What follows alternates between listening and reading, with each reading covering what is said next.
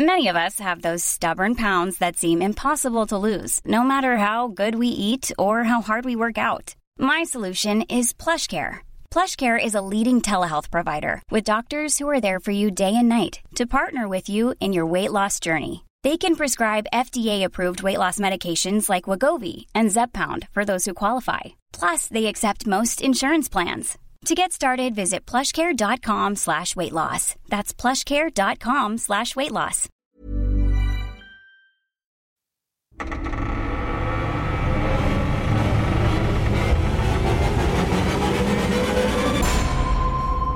Aktenzeichen, Nachtgeflüster, da sind wir wieder. Es ist Donnerstag, Nachtgeflüsterzeit und wir haben hm, äh, nicht nur Geschichten von euch dabei. Nee, ein, ein buntes Potpourri ja, ein an Blumenstrauß. Ein Blumenstrauß der Gruselmusik. Der Gefühle. Hallo Patrick. Hallo Conny. Wir haben ein Thema für euch dabei, ein kleines, was nicht in eine Hauptfolge gepasst hat, weil es nicht so lang ist. Und deswegen reden wir heute über ähm, ja, das Brown Building in New York City. New York City. Meine, mein Lieblingsstadt. Genau, wollte ich gerade sagen. Eine Geschichte wie gemacht für dich. Und äh, abseits davon, wenn wir damit durch sind, haben wir noch eine Hörerstory, die wir euch vorlesen und noch eine Sprachnachricht, Sprachnachricht genau. die wir euch vorspielen. Zum Vorfeld möchte ich gerne sagen, ich habe in New York ähm, ähm, zum Geburtstag eine ähm, Gruseltour durchs Greenwich Village geschenkt bekommen. Und da sind wir durch äh, das Village gelaufen und dort wurden uns diese Geschichten erzählt. Vor den Locations halt. Das war ziemlich mhm. geil. Und daher kommt diese Geschichte. Und das, ähm, ja, ist ein, ein, ein, hier handelt sich um einen Brand in einem ja. Gebäude von der NYU. Und New York University wahrscheinlich. Richtig. Und da geht es um die Modeindustrie, die halt da schon ewig wegen Ausbeutung und Misshandlung von Bekleidungsmitarbeitern ja in äh, der Kritik stand. Und die Arbeiter, die da gearbeitet haben, die ja die Menschen, die da gearbeitet haben, die wurden halt nicht nur unter dem Mindestlohn bezahlt, sondern hatten auch richtig beschissene Arbeitszeiten. Und äh, mhm. äh, gefühllose Manager und sehr gefährliche Arbeitsbedingungen mussten sie auch ertragen. Oftmals so brennen so Fabriken halt einfach nieder. Und der berühmteste Brand in den USA ereignete sich eben in New York in einem Gebäude, das äh, den Studenten der New York University als Brown Building bekannt ist. Und das könnt ihr alle mal googeln. Ähm, und dann kannst du halt auch mit Google Maps dich quasi vor das Gebäude stellen. Mhm. du warst da tatsächlich? Ich oder? war da auch, ja genau, ich war da auch tatsächlich. Uh, cool. Und dieses geschichtsträchtige Inferno, das, das, äh, das als Triangle Shirtwaist Fire bekannt wurde, eignete sich am 25. März 1911. Und der Brand, der hat 46 äh, Opfer gefordert und mhm. ja, hinterließ jetzt ein Gebäude, in dem es spukt. Jawohl. Und im Laufe der Jahre, da gab es zahlreiche Berichte über Geistererscheinungen. Und die eingeschlossenen äh, Bekleidungsarbeiterinnen erinnern sich immer wieder noch an die Katastrophe dieses schrecklichen Tages. Die Studenten der Universität, die sehen oft Gestalten dieser Frauen, die aus den oberen Stockwerken springen, um den äh, ja, Flammen dort zu entkommen.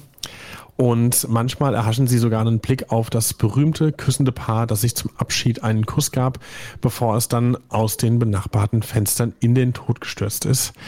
Also heftige, heftige Bilder. Und ähm, die meisten Frauen, die für äh, die Triangle Waste Company arbeiteten, waren jüdische, italienische und deutsche Einwanderer. Und einige waren gerade einmal 14 Jahre alt. Jetta Berger, eine Österreicherin, die im zarten Alter von 18 Jahren nach New York eingewandert war, gehörte da aber auch zum Beispiel dazu. Ja, und alles, was sie wollte, war halt eine Chance, den amerikanischen Traum zu leben. Jetta war bekannt für ihre Eleganz und ihr schönes, langes, braunes Haar. Und im Jahr 1911 ja, wurde sie Prüferin für fertige Shirtwaists, also Damenblusen in der Fabrik. Damals gab es halt auch noch keine Gewerkschaften, so dass äh, nee. Frauen wie Jetta lange Stunden für sehr, sehr wenig Geld arbeiten mussten. Und an Wochentagen arbeiten sie meistens neun, zehn Stunden am Tag, aber auch samstags mussten sie sieben Stunden arbeiten. Und das bedeutete, dass sie nur zehn Dollar pro Woche verdienten. Und nach heutigen Maßstäben entspricht das ein Stundenlohn von vier Dollar. Oh Gott. Okay. Ich beschwere mich nie wieder. Ähm, der Brand, der soll dort damals im achten Stockwerk ausgebrochen sein, aber Jetta, die halt eben im neunten Stockwerk arbeitete, die spürte die große Hitze da damals sofort. Und äh, den dokumentierten Verletzungen und der Todesursache nach zu urteilen, gehörte Jetta zu denjenigen, die tatsächlich gesprungen ist aus dem neunten Stock dann wohl, weil, ja, wenn es unter dir brennt, wie soll es da noch durchkommen? Leider konnten die Ärzte die junge Frau nicht mehr retten und so starb sie an ihren schweren Verletzungen. Im Brown-Gebäude sieht man Jetta noch immer die Treppe hinuntergehen und auf die Straße gehen zu der Stelle, an der sie gelandet ist. Sie hinterlässt einen schweren Gestank von Festhalten Rauch und verbranntem Fleisch. Im Jahr 1916 wurde der achte Stock halt äh, für die ähm, Unterrichtsräume und eine Bibliothek umfunktioniert für die mhm. Universität. Studierende haben Frauen gesehen, die halt durch die Flure flohen, nachdem sie aus dem Nichts oder auf einer der Toiletten aufgetaucht waren. Diese Geister sind überall im Brown Building zu hören. Ihre Schreien erschüttern, also das ist schon strange, ihre Schreie erschüttern oft die Nacht, als ob sie immer noch versuchen, dem schrecklichen Feuer zu entkommen. Ihre paranormale Panik, die ist so stark, dass es die Lebenden ansteckt. Also man soll sich nicht wundern, während du, du in dem Gebäude bist oder da jemanden besuchst, den Drang zu verspürst, zu fliehen. Und ja. also ich stand ja wie gesagt davor, das ist ein tolles Gebäude, aber die Stimmung, die ist schon echt ein bisschen strange. Ähm, das war aber noch bevor wir wussten, was in dem Gebäude passierte, dass da irgendwie so eine ganz komische Stimmung ist. Das ist am Washington Square Park eine Seitenstraße hoch mhm. und ähm, da stehst du halt vor diesem Gebäude und man sagt auch, wenn du da abends stehst und da ist ja glaube ich eine Bushaltestelle, äh, kannst du die Schatten an den Fenstern sehen. Ach krass, okay. Ja. Ja, und insbesondere wohl an den Fenstern des neunten Stocks, weil der gilt als der am meisten heimgesuchte von dem ganzen Gebäude, weil dort wohl halt eben die meisten Menschen gestorben sind. Und ähm, ja, man muss wohl vorsichtig sein, wenn man in den großen rechteckigen Spiegel schaut, der gegenüber vom Aufzug hängt die Studierenden. Die behaupten nämlich dort, dass er sowohl die Lebenden, aber als auch die Toten reflektiert. Also du siehst nicht nur dich selbst und die Leute um dich herum, sondern halt auch die, die dort ihr Leben gelassen haben. Und es könnte ja sein, dass sie eine tote Textilarbeiterin sehen, wenn man da eben reinschaut, die noch in ihrer Kleidung von Anfang der 1900er Jahre quasi steckt und sie da direkt anstarrt. Manchmal flackert ihr Spiegelbild so, als würde man sie durch heiße Flammen ansehen. Krass, gell? Mhm. Ja, das Feuer war vor allem deshalb so bedeutsam, weil es ans Licht brachte, wie schlecht äh, verwaltet und gefährlich die Bekleidungsindustrie in den USA war. Und bei der Untersuchung des Gebäudes entdeckte die Feuerwehr New York zahlreiche Brandfallen und Verstöße. Da in der Fabrik keine Brandschutzübungen durchgeführt wurden, kannten die Beschäftigten den Grundriss des Gebäudes auch gar nicht. Sie wussten daher nicht, wie sie das Gebäude in einem Notfall schnell verlassen konnten. Loft- und Fabrikgebäude, in denen die Menschen mit unterschiedlichen Sprachen beschäftigt sind, sollten mit Schildern in der jeweiligen Sprache ausgestattet sein, die ihnen sagen, wie sie im Falle eines Falles aus dem Gebäude rauskommen, so der Brandinspektor William L. Beers damals. Da es aber keine Infoschilder gab oder Evakuierungsschulungen, geschweige denn überhaupt irgendeine Information, blieb den meisten Arbeitern meistens nur die Möglichkeit zu springen. Der Triangle Waste Company gehörten die achte bis zehnte Etage des Ash-Gebäudes, das sich am äh, ja, Washington Place 23 bis 29 in Greenwich Village befand. Direkt am Washington Square übrigens, am Washington Square Park, ähm, schöne Gegend. Und eine erste Theorie über die Ursache des Feuers, äh, die besagte, dass es sich um eine Explosion von mit Benzin erhitzten Bügeleisen im achten Stockwerk handelte. Aber der Brandinspektor kam später zu einem anderen Schluss wohl, dass es sich tatsächlich um ein nicht erloschenes Streichholz oder eine Zigarettenkippe handelte. Mehr nicht. Die wurde da wohl achtlos in einen Abfallbehälter geworfen und zack, hat das Ding in Flammen gestanden. In diesen Behältern, die sich unter den Tischen äh, der Näheren befanden, wurden unbenutzte Stoffreste gelagert. Die waren dann halt auch leicht entflammbares Material und haben somit den perfekten Zündstoff und Nährboden für dieses Feuer gebildet. Ich wusste gar nicht, dass es früher Bügeleisen gab, die mit Benzin betrieben wurden. Ja, gut. Wahrscheinlich war die Stromversorgung einfach noch nicht so ausgebaut, wie man es heute kennt und irgendwie, ja, why not? Also, aber wie, wie hat man es gemacht? Hat man die dann angezündet? Innen drin ist das Benzin abgefackelt und dann war das Ding heiß oder was? Ich habe keine Ahnung. Hm, wenn ihr das wisst, schreibt uns in die Das weiß ich Kommentare. tatsächlich gar nicht. Als ich das geschrieben habe, habe ich mir da überhaupt gar keinen Kopf drum gemacht. Und als sie uns das erzählt haben, auch nicht. Ja. Naja, aber die Arbeiter im achten Stock, die versuchten verzweifelt, die Menschen in den anderen Stockwerken zu warnen und sie ähm, konnten den zehnten Stock per Telefon erreichen, hatten aber keine Möglichkeit, mit den Menschen in der neunten zu sprechen. Und äh, das ist echt krass. Es gab halt Menschen, die an diesem Tag ja im neunten Stock arbeiteten und die überlebten überhaupt nicht. Ja, wir auch. Aber dann mit der Ausbreitung des Feuers, da wuchs auch die Panik. Sowohl äh, die Treppenhäuser als auch die Aufzüge begannen sich äh, mit Menschen zu stauen, was ja eine effiziente Evakuierung schlichtweg unmöglich machte. Binnen weniger Minuten schrumpften die Fluchtmöglichkeiten der Arbeiter quasi gen Null. Und ein paar Glückliche, die haben es geschafft, durch den äh, einzigen funktionierenden Aufzug da ins, zu entkommen. Aber trotz der unerträglichen Hitze bewegten sich halt zwei heldenhafte Pagen die Kabine im Gebäude auf und ab, muss man sich mal vorstellen. Also was das für eine Zivilcourage auch ist. Und äh, bis der Schacht schließlich zusammenbrach. Ähm, Einige Frauen, die versuchten daraufhin an den Seilen hinunterzuklettern, also an den, an den Aufzugsseilen wahrscheinlich, äh, stürzten aber dann in den meisten Fällen auf die Kabine unter ihnen in den Tod. Ja, und vor lauter Angst, äh, da kletterten einige der verbleibenden Angestellten auf eine überfüllte Feuerleiter, aber die schwache Eisenkonstruktion, die konnte das Gewicht nicht halten. Man muss wissen, diese Feuerleitern sind wirklich äh, damals aus so alten Gebäuden, das sieht man manchmal noch, das ist gar nicht so dickes Eisen, das ist gar nicht so. Da habe ich mich immer gefragt, wie das hält. Äh, Nämlich gar nicht wirklich viel. Sie brach äh, halt und schleuderte 20 Menschen fast einen Meter weit, bevor sie auf den harten Betonboden aufschlugen. Und als es den Rettungskräften gelang, das Feuer zu löschen, waren bereits 140 Menschen gestorben. In der Zwischenzeit hatte sich eine Menge schaulustiger Reporter auf der Straße versammelt. Sie sahen entsetzt zu, wie unzählige verkohlte Leichen aus dem Gebäude getragen wurden.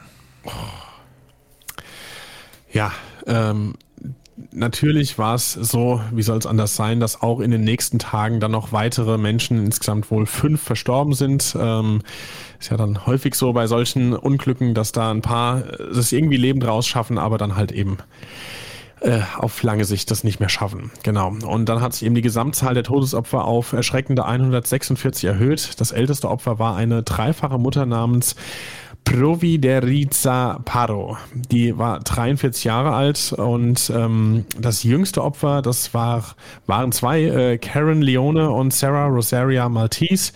Die waren beide gerade mal 14. Ja, die Eigentümer des Unternehmens Max Planck und Isaac Harris überlebten, indem sie halt aufs Dach geflüchtet sind, als der Brand ausbrach. Und die beiden, die bereits eine ja, verdächtige Vorgeschichte mit Fabriken hatten, wurden wegen Totschlags ersten und zweiten Grades angeklagt. Zahlreiche ihrer Entscheidungen, zum Beispiel der Verzicht auf die Installation geeigneter Sprinkleranlagen, das Verschließen der Ausgänge während der Arbeitszeiten und so weiter, trugen zu einem großen Verlust von vielen Menschenleben halt bei. Wie kannst du denn die Türen abschließen? Ja, das geht Was gar ist nicht. denn das eigentlich für eine machtgeile Scheiße? Also sorry.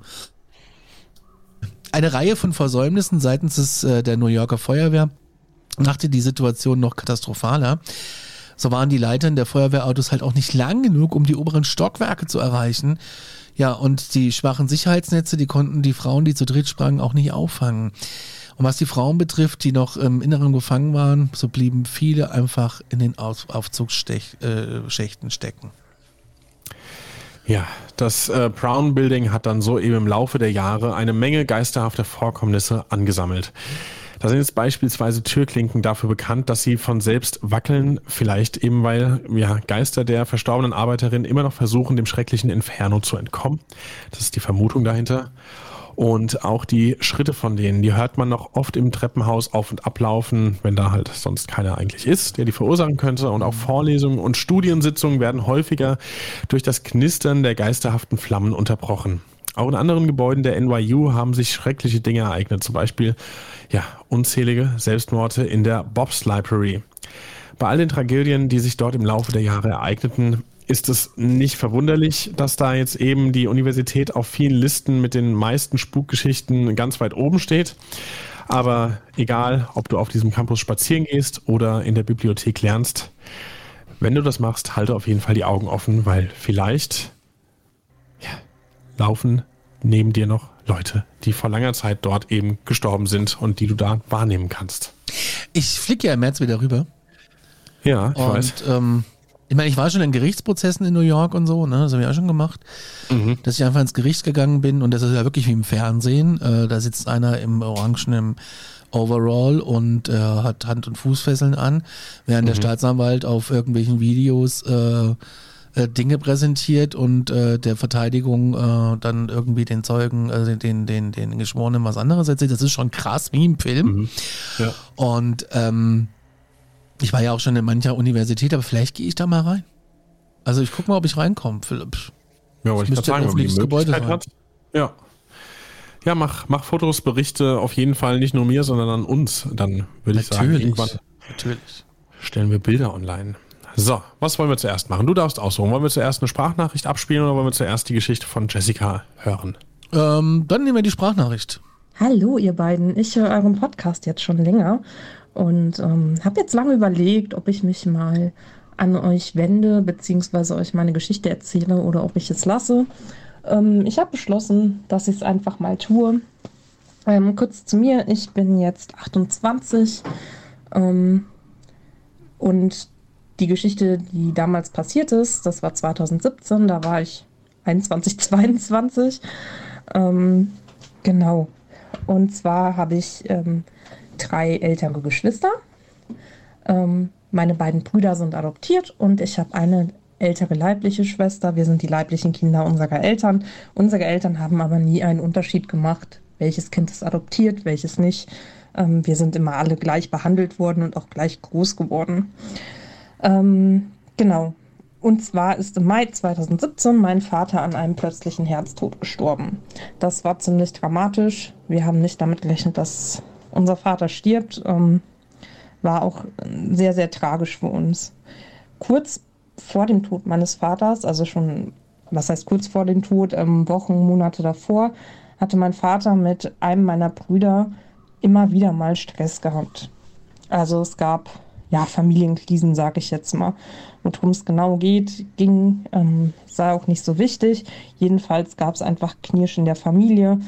Ähm, wo wir alle auch nicht wirklich eine Lösung für hatten, wir alle aber irgendwie betroffen waren. Und mein Vater und mein Bruder haben schlussendlich nicht mehr miteinander gesprochen. Mein Bruder hat aber auch noch bei uns zu Hause gewohnt. Ähm, dementsprechend war der Tod meines Vaters für uns alle auch noch einmal viel schockierender, weil wir alle das Gefühl hatten, da sind noch so viele unausgesprochene Dinge. Ähm, meine Mutter hat das Ganze halt extrem mitgenommen. Und äh, sie hat auch, sie konnte das nicht so richtig akzeptieren, dass es sich um einen plötzlichen Herztod handelte, was allerdings schon, ja, recht eindeutig war. Ähm, wurde auch so von Ärzten und der Kripo und alles bestätigt, aber ja, war, sie war, glaube ich, auch einfach unter Schock, wie wir alle. Und ähm, Sie hat die ganze Zeit nach Dingen gesucht, die darauf hindeuten könnten, dass irgendwas nicht gestimmt hat.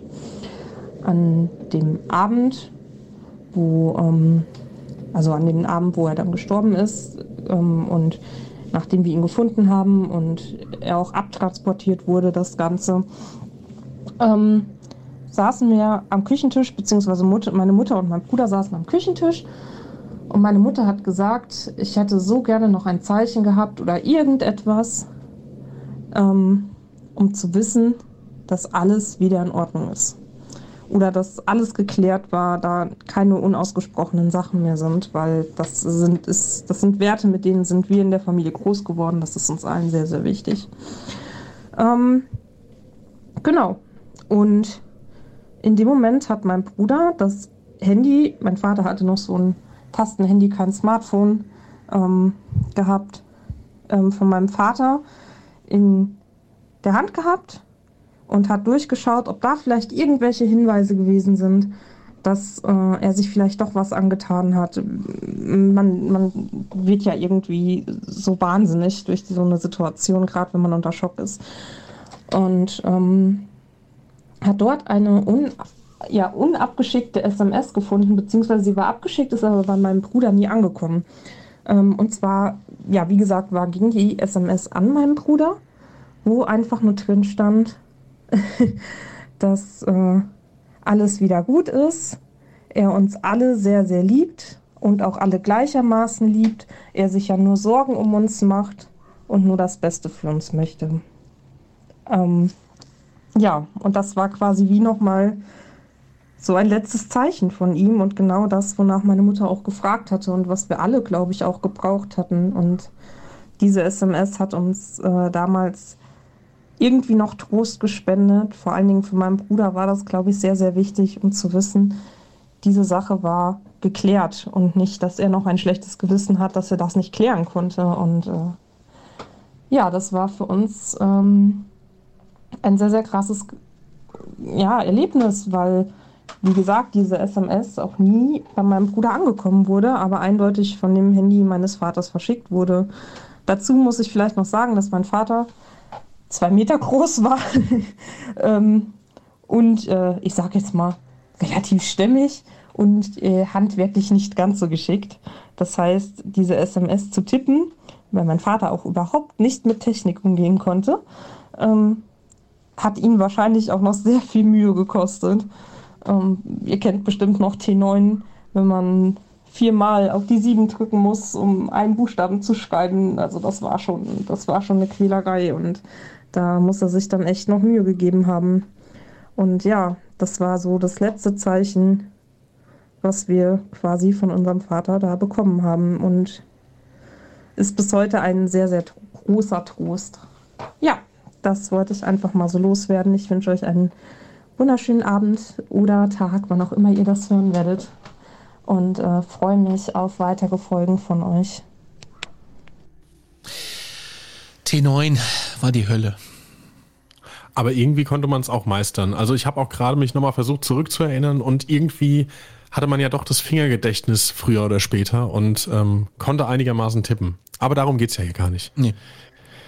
Es ist total äh, schön zu hören, dass ihr diese Nachricht quasi noch bekommen habt. Ich meine, klar, man kann jetzt hingehen und sagen, das kann man total gut erklären, dass, wie du ja schon selbst gesagt hast, so vielleicht gab es da einfach ein äh, Problem zwischen äh, Benutzer und Gerät und die wurde halt einfach nicht dann verschickt, als sie verschickt werden sollte oder wie auch immer. Aber es ist halt einfach aufgetaucht zu einem Zeitpunkt, wo ihr sie voll gebraucht habt und ja.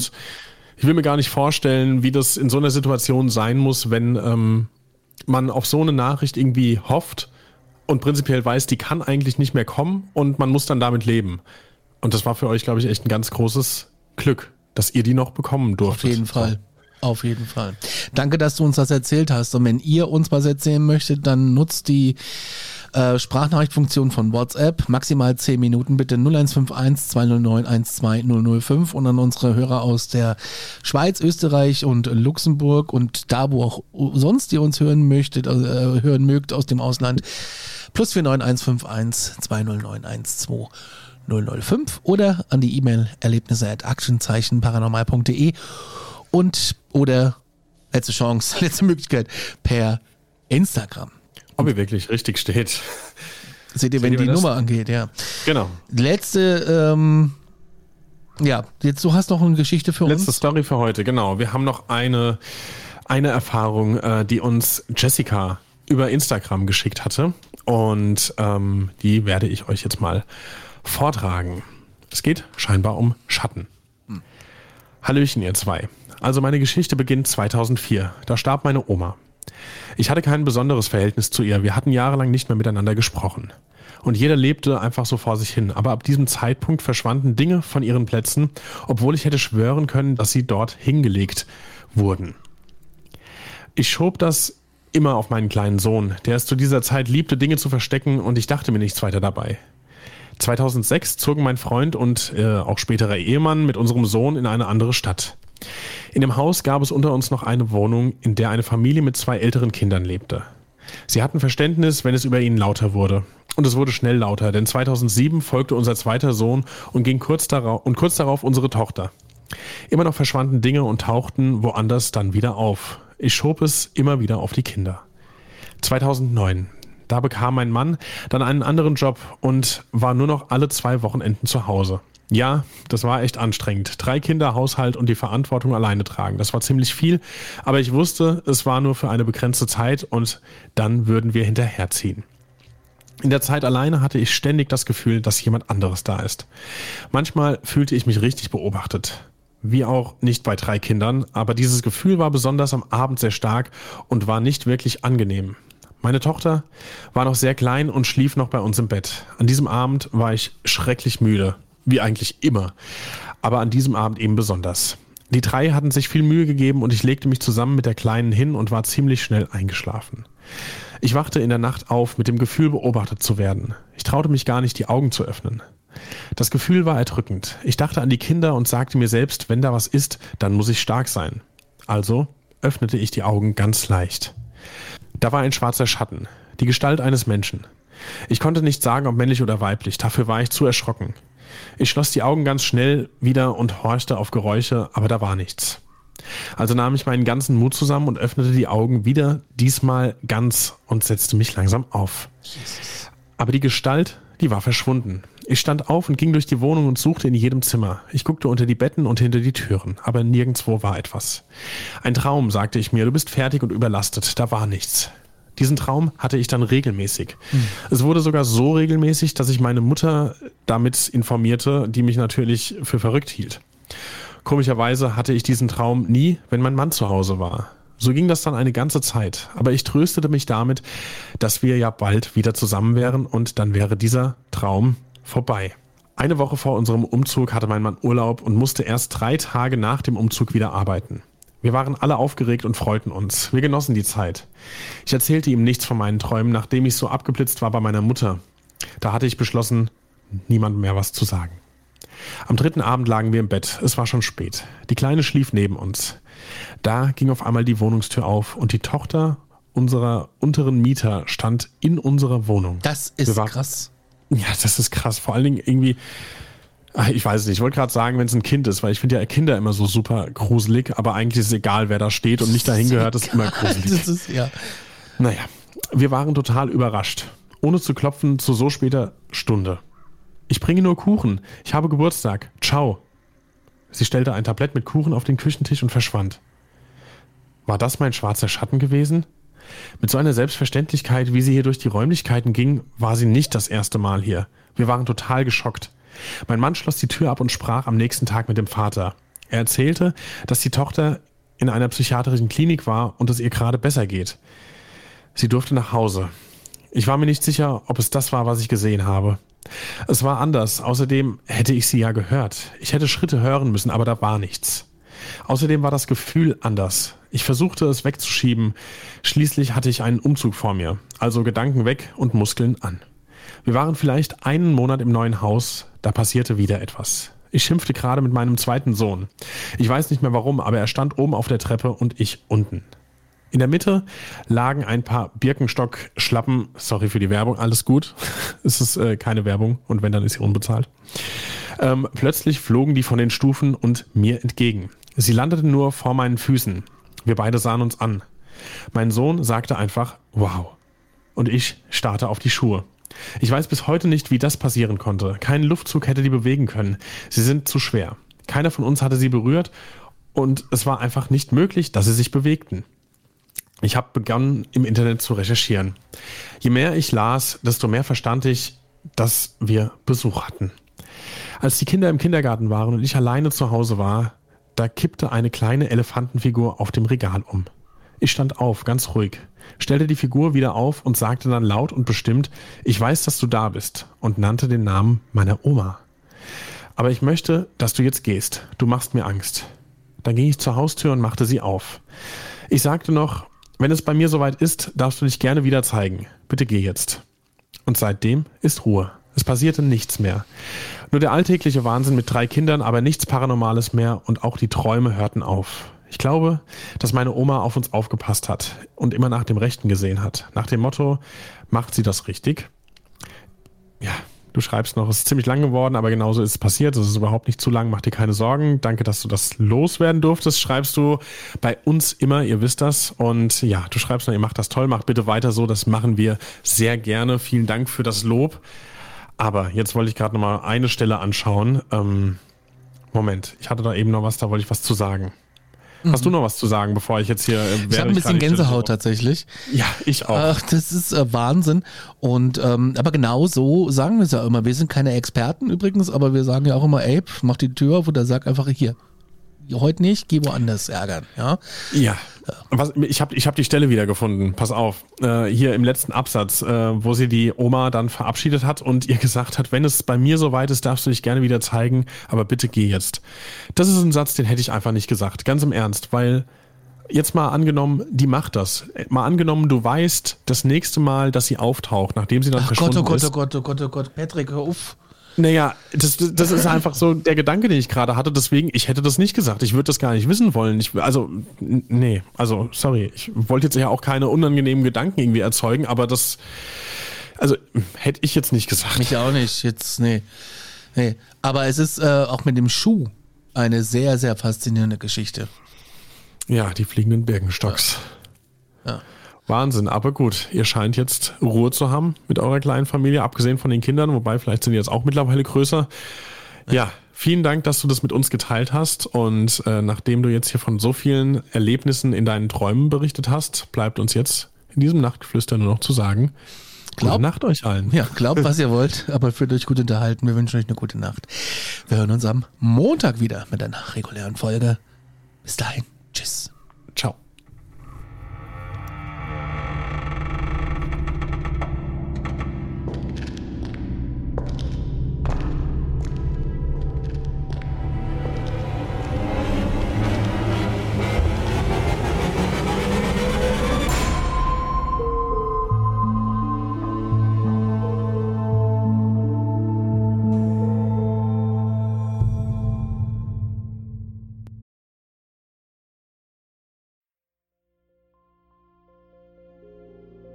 Mein letzter Fall hat mich auf einen Berg geführt, wo man den Schädel einer jungen Frau gefunden hat.